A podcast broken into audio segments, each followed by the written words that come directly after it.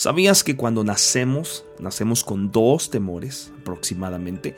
Y cuando somos adultos hay más de 2.500 temores en nuestra vida.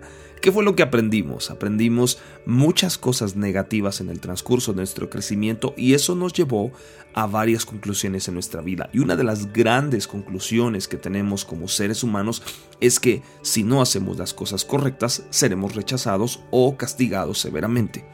Hoy vamos a hablar de el generoso don de la justicia de Cristo y cómo nosotros podemos abrazar ese regalo y desechar todas aquellas cosas que fuimos aprendiendo de mala forma a causa de no tener un entendimiento de quién es Cristo en nuestras vidas. Así es que quédate, quiero compartir contigo unos minutos más en este podcast Días de Gracia. Bienvenidos. Este es el podcast Días de Gracia por Abimael Acosta.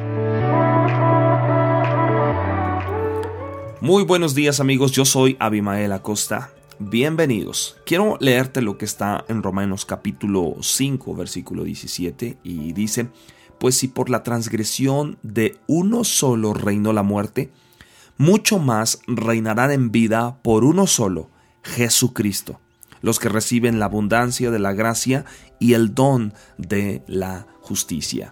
Si pudiéramos hoy entender eh, cuál es la lucha más grande que cada persona puede tener, porque muchos tienen esta lucha, y es con el hecho de que mereces ser bendecido, favorecido y victorioso solamente si estamos haciendo las cosas correctas, pero quizá estamos haciendo la pregunta equivocada. La pregunta que deberíamos de hacer es, ¿merece Jesús ser bendecido? ¿Merece ser favorecido y victorioso?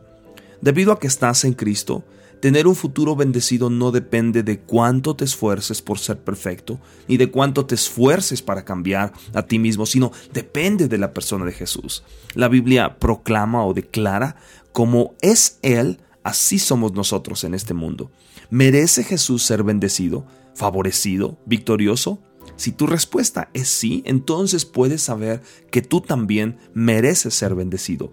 Esto es lo que significa estar con Cristo Jesús. Significa que hoy Dios te evalúa y te ve basado en la perfección de Jesucristo.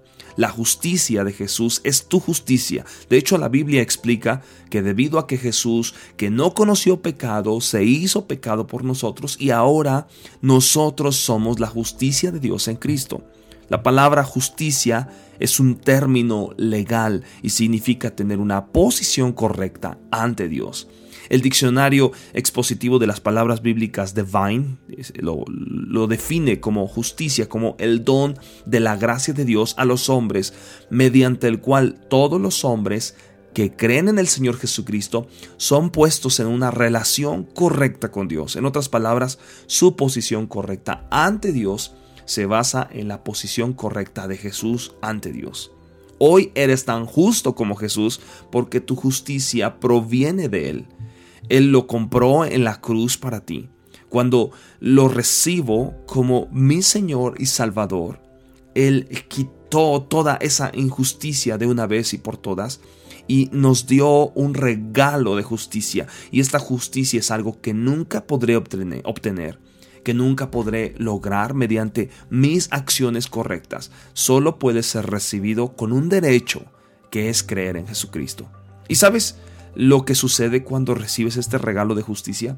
La Biblia declara que los que reciben la abundancia de la gracia y el don de la justicia reinarán en vida por medio de uno, Jesucristo. Oye, cuando reinas, tus, tus adicciones no lo van a hacer. Cuando tú reinas, tus enfermedades no lo van a hacer. Cuando tú reinas, el miedo no lo va a hacer. La depresión no tendrá autoridad en ese reino y todos los obstáculos que te impiden vivir una vida al máximo serán derribados y serán eliminados porque tú vives bajo ese generoso don de justicia.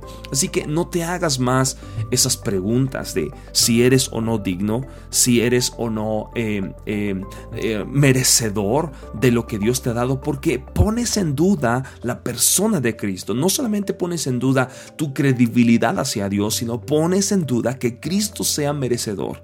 Así que si Cristo es el merecedor, si Jesucristo es el que tiene toda la gloria, toda honra y nos da acceso a Él, entonces también tenemos acceso al Padre y a las bendiciones que cada uno de nosotros. Así es que por un solo hombre, que es Jesucristo, tú y yo podemos tener bendiciones, tú y yo podemos ser eh, considerados rectos, justos delante de Dios por la obra de Cristo Jesús en sus vidas. ¿No es esto maravilloso amigos?